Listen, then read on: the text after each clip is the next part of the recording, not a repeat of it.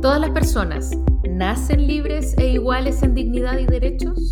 El espacio que existe entre la declaración y la realidad y los caminos para acortarlo son lo que hacen andar a los pueblos y lo que anima nuestras conversaciones.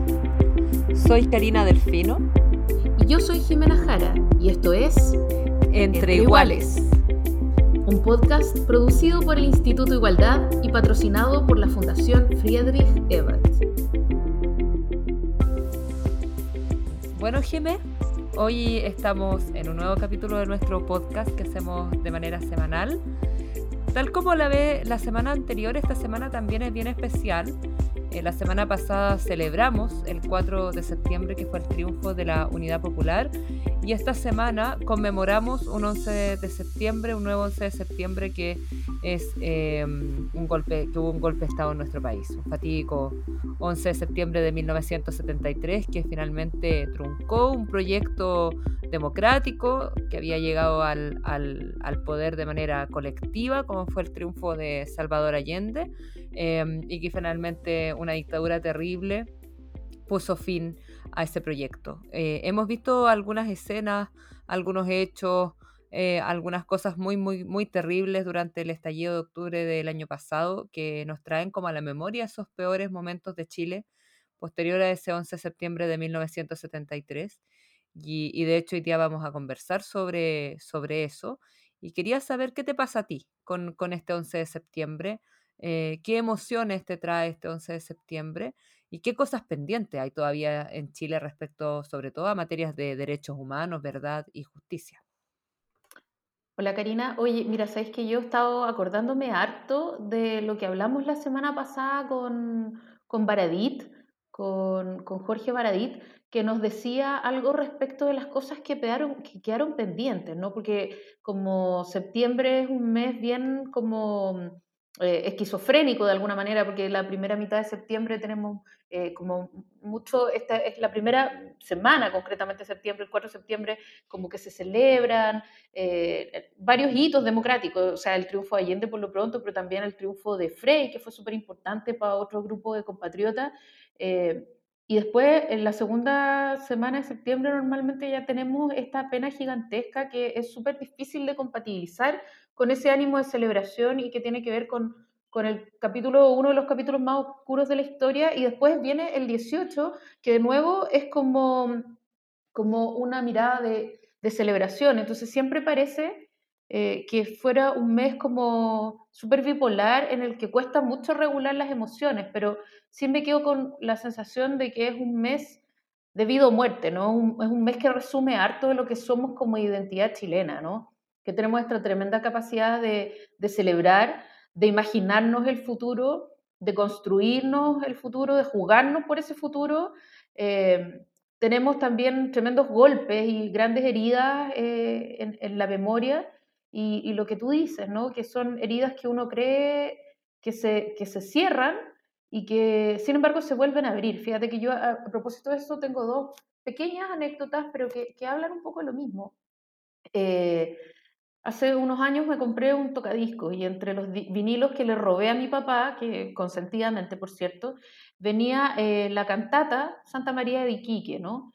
Eh, se lo había regalado su hermano mayor el 71 eh, y, y, decía como para el más la dedicatoria decía para el más revolucionario de la familia. Mi papá era socialista, con cariño de su hermano. Entonces, eh, y estaba fechado el 71, ¿no? Una época de mucha efervescencia, de mucha, de todo puede pasar y qué fantástico. Eh, y, y, cómo escondió finalmente después ese, ese, mismo vinilo para que no lo encontraran. Y, y, con el final de esa cantata que dice, eh, es Chile un país tan grande, mil cosas pueden pasar, ¿no?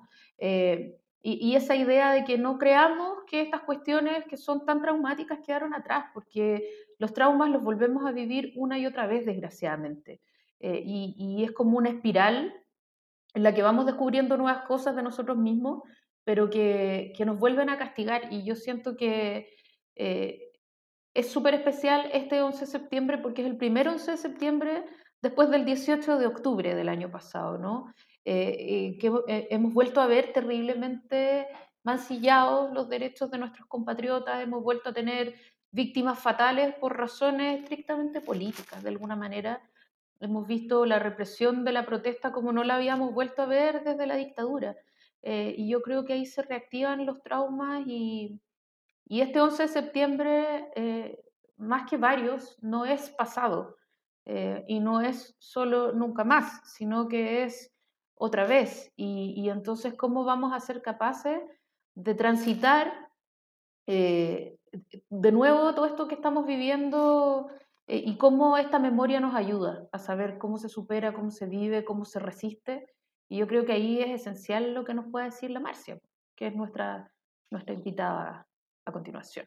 Bueno, con esta tremenda reflexión sobre temas pendientes que hay, sobre todo de verdad y justicia, empezamos nuestro podcast en, como decía Jime, es un 11 de septiembre que es post-octubre del 2019, con informes internacionales que, que dijeron que había una violación eh, generalizada en nuestro país, que no veíamos, como lo decíamos, de hace muchos años. Así que va a ser un capítulo especial, pero cargado de mucha emoción.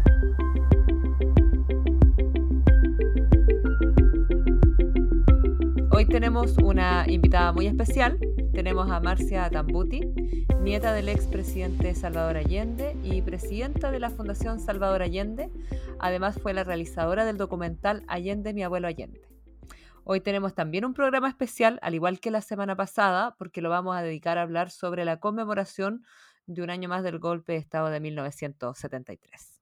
Hola Marcia, oye, gracias por acompañarnos hoy día. Sabemos que estos son días súper eh, atareados. Este es un podcast que, eh, como buen podcast, tiene un ciclo de duración más largo que la entrevista inmediata. Por lo tanto, mucha gente va a escucharte incluso el mismo día 11. Eh, y, así que te agradecemos que estés con nosotros. Nosotros estamos grabando un día 9 de septiembre, bastante cerca de las efemérides. Y Marcia, yo quería preguntarte que cuando normalmente nuestras efemérides individuales son efemérides que están muy separadas de las efemérides nacionales, ¿no? Em, este no es el caso.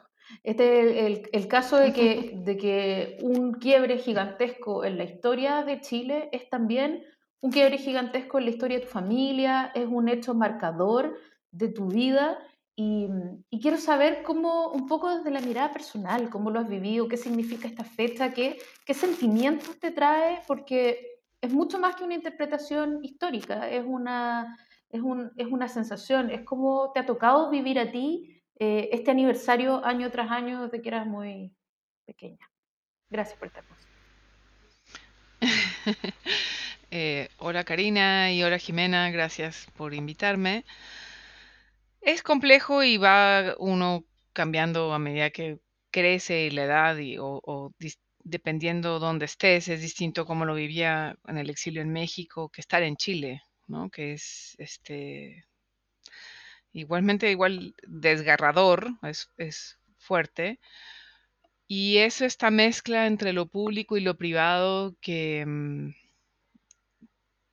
a veces se siente como si fuera una para joda, una paradoja, digamos. Em, a veces es realmente como difícil sentir, además, o sea, hay una sensación como de te toca ir a algún acto público y hay veces que evidentemente quisieras quedarte en tu cama y va a tener un momento más de procesamiento de los lutos o los dolores quizás ahí más, más íntimo y como que hay una especie de deber ser familiar que hay cosas a las que tenemos que ir, pero al mismo tiempo cuando vas y cuando convives con nosotros y te das cuenta que ese abuelo, ese chicho es de todos y ese dolor es compartido, o la alegría, lo que nos ha tocado ver este año, con los 50 años de la victoria de la Unidad Popular es como ver tantas personas que recuerdan esos momentos, ahora los buenos, es, se te sientes completamente agradecido. Y este año creo en ese sentido, para terminar, es que es un año distinto, porque esta es una fecha al 11 de septiembre dolorosa, pero em, a veces los dolores hacen que las personas como que se protejan o cubran y no recuerden tan bien y no tengan tan presentes quizás lo que estaba previo a, a esa ruptura tan dolorosa y lo tenemos que rescatar. Tú hablabas, Marcia, que hoy día este es un 11 de septiembre que, es distinto. Em, nosotras también hacíamos referencia que es distinto porque en octubre del año pasado presenciamos un movimiento social, un estallido que finalmente puso en entredicho a la política chilena y además que finalmente derivó en un proceso constituyente que hoy día nos tiene casi a puertas del plebiscito del 25 de octubre. Sin embargo, vimos el actuar del gobierno y de los carabineros eh, y lamentablemente fuimos testigos de evidencias que no veíamos desde la dictadura militar, eh, particularmente en cuanto a violación a los derechos humanos. Ante eso, ¿cuáles son los temas que quedan pendientes a tu juicio en Chile en materia sobre todo de derechos humanos? Quedan muchísimos temas pendientes porque, para empezar, los temas de este estallido social, este reclamo, son temas que están ligados a la Declaración Universal de Derechos Humanos. Entonces hay que empezar por, por eso.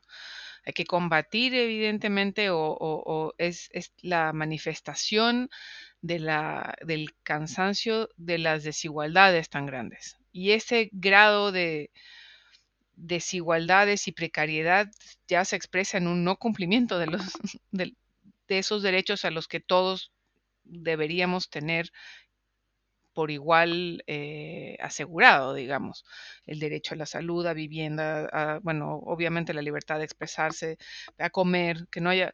Y tiene que ver con lo que las naciones eh, también quizás han firmado en, en, su compromiso de Agenda 2030 de no dejar a nadie atrás, atrás. Ojalá los países realmente fueran consolidando una visión en donde todo el mundo tenga asegurada equidad de género, alimentación, bienestar, medio ambiente, sociedades justas, no corruptas, etc. Ahora, partiendo por ahí, si una sociedad se expresa y además es violentamente reprimida, eh, y sobre todo una sociedad como la nuestra, que viene de los dolores que, nos han infringido, me parece a mí doblemente grave. O sea, me parece realmente terrible y, el, ha sido eh, muy fuerte, obviamente, todo lo que ha pasado. bueno, en, muchos sentidos, en los ojos, en los atropellos, ha habido muchos, muchos supuestos excesos eh, yo no quiero condenar así a todos los carabineros porque me parece que eso no es algo que uno deba hacer, eh, pero sí, claramente, hay que, mm, eh, ¿cómo se llama? Como reempezar la institución. Hay que... Como reformarla, así como reestructurarla. eso, reestructurarla reestructurarla y claramente la, policía, o sea, cuando las personas hablan de derechos humanos, además son cosas que el Estado debe asegurar. Entonces no es lo mismo que vaya alguien y le golpea a un carabinero y luego vengan otras personas y digan, es que no le respetan el derecho humano al carabinero. No, porque eso, o sea, o si, o si mm, puede haber como eso podría ser un delito si quieres en chiquito, ¿no? O sea, no es lo mismo que el Estado vaya con la fuerza del Estado y golpee a las personas. Entonces, hay que entender que los derechos humanos nos estamos refiriendo a un Estado que debería garantizar la seguridad de todos los ciudadanos y que en lugar de hacerlo está reprimiendo. Y eso me parece inaceptable porque todos como país, incluida la derecha, supuestamente nos prometimos el nunca más. Y claramente aquí queda visto quiénes hacen promesas al aire y quienes tienen una verdadera determinación por lograrlo. Marcia, em, a propósito de, del gobierno de la UP, que fue un, proyecto tremendamente importante, no solo para Chile, sino que estaba muy en los ojos del mundo, por lo que se estaba posibilitando en un contexto de democracia. Eh, sabemos todo lo que pasó y quiénes se opusieron, pero también eh, sabemos que hubo fracturas súper relevantes y bien em, irremontables en la propia coalición del gobierno, en la propia izquierda chilena. Eh, esa división que ha sido uno de los grandes males de la izquierda eh, en el mundo, pero también en Chile, eh, hoy día mm, de alguna manera nos vuelve a amenazar frente a un proceso histórico como el, plebiscito y la, si es que gana, yo tengo fe, la convención constitucional. Entonces, eh, quiero saber qué te pasa a ti y cómo ves esta, este imperativo de alguna manera de ser capaces de aunarnos en torno a ciertos objetivos y, tratar de dar lo más posible sin caer en el maximalismo que nos divide a veces tanto. ¿Cómo, cómo ves este proceso con, con, la tremenda enseñanza y con la tremenda vivencia que traes? Bueno, yo creo, para empezar, que mm, un papel que tenía como muy fuerte el Chicho era unir las, todas las fuerzas de izquierda y aceptar que la gente pensara distinto, aceptar esa diversidad y aún lograr que en esa diversidad confluyeran. Eh, y mm, tienes toda la razón de que hubo distintas formas de participar en el proceso de la unidad popular y algunas se fueron durante el propio proceso distanciando y, después del golpe esa distancia nos fragmentó de una manera bastante fuerte y creo que yo creo que la izquierda hizo una autocrítica muy potente, sobre todo con la vuelta a la democracia. O sea, yo recuerdo un montón de autocrítica, ¿no? O sea, de decir nosotros también quizás catalizamos que sucedieran ciertos procesos, obviamente el que la hacía, o sea, hay, una cantidad de, actores externos que, te das cuenta que la manera en que buscaban el golpe era muy fuerte, pero por un lado, creo que es momento de,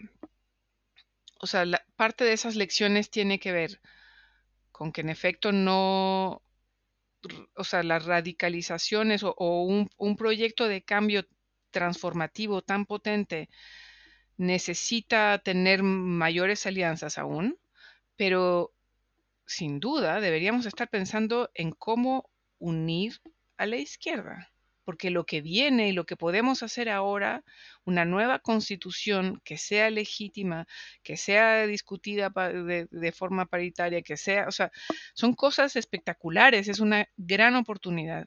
Y creo que sería terrible que nos las farreáramos de alguna manera por, mm, por no a veces disminuir egos, por, por, por fijarse más en lo que nos divide que en lo que nos une.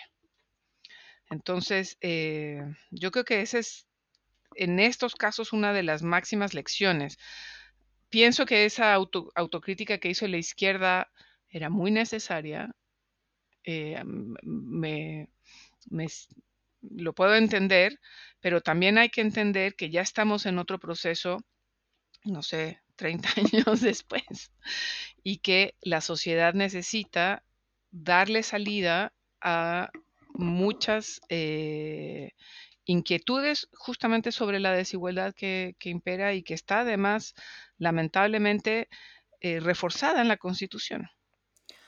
Marcia, em, a propósito también como de tu, de tu trabajo, porque sabemos que has hecho una importante recopilación histórica y cultural. Eh, bueno, quería que nos comentáramos en qué estás ahora personalmente, si es que hay más proyectos también para poder resignificar y, también eh, volver como a, recuperar o visibilizar eh, el legado de la misma Unidad Popular y, de Salvador Allende en particular.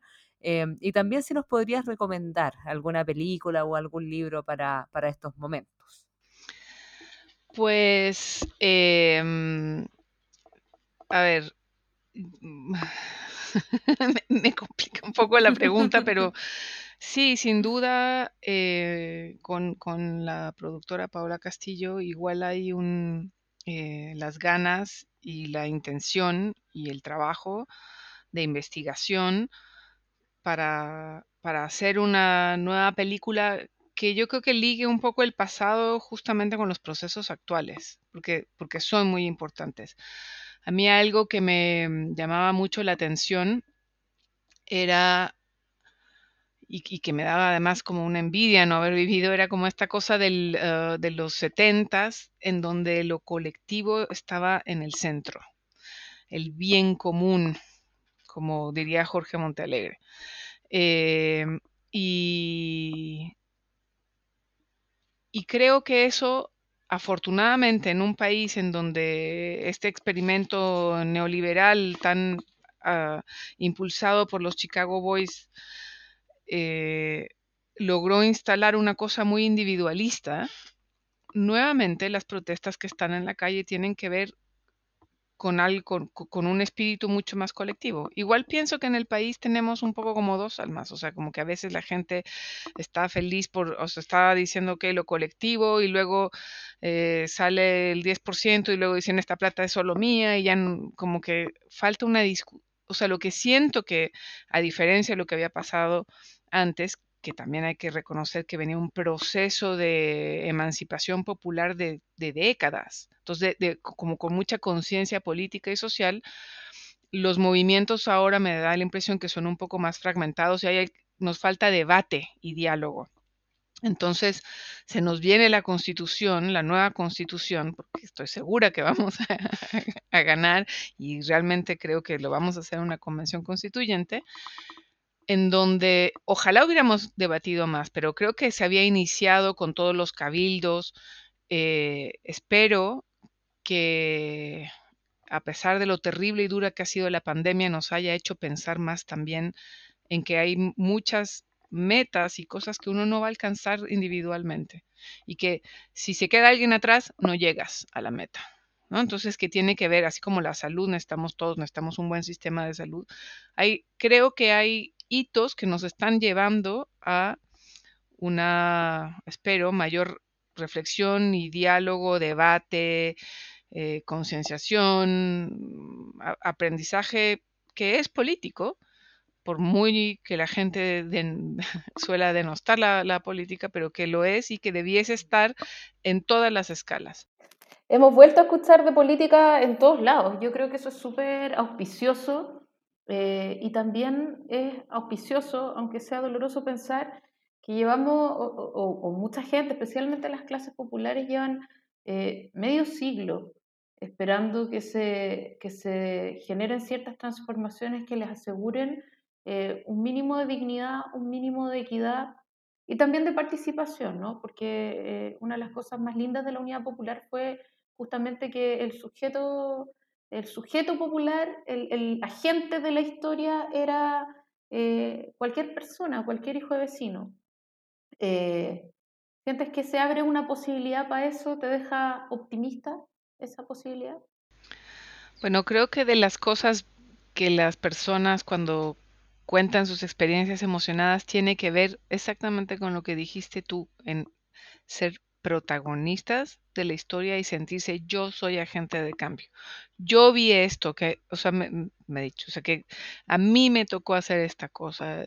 Yo me aseguré de que les llegara, no sé, o la leche o el leche, pero no a grandes rasgos también, sino en a, pequeña escala. Eh, y eso es algo que, por ejemplo, me, me llama mucho la atención porque mm, pensando en el miedo que le tenían a que, pudiera venir un socialismo, que era una transición hacia, Allende siempre lo dijo así, el Chicho siempre lo dijo así, es que fuera más, más profundamente democrático que cualquier otro sistema anterior. Y que las personas que le tienen miedo a la democracia, que la gente se organice y participe, pues no sé en qué están pensando, pero claramente están equivocadas. Em, no puede ser como que, todo un pueblo se equivoque o que todo, ¿no? O sea, la, gente quiere vivir en paz, bien, o sea, eh, como no, se van a atrever en públicamente a decir, eh, no sé, cosas absurdas. Entonces, ojalá que en efecto todos nos sintamos, así como las mujeres creo que estamos llamadas mucho más fuerte, mujeres y hombres, pero por cierto que yo me he dado cuenta en estos años cómo ha cambiado la perspectiva de mujeres que antes no se sentían ligadas al feminismo y que ahora es más clara la discriminación que sufrimos en general, aunque haya personas que sientan que no les haya tocado tan directamente, pero que sí las mujeres viven y que a nivel mundial es una de las mayores desigualdades y que además las desigualdades se van traslapando y superponiendo. Entonces, no es la única, digamos, puedes tener de clase muchas otras, qué sé yo. Pero eso nos está llamando, hay varias cosas que nos están llamando a ser como protagonistas de nuestro tiempo.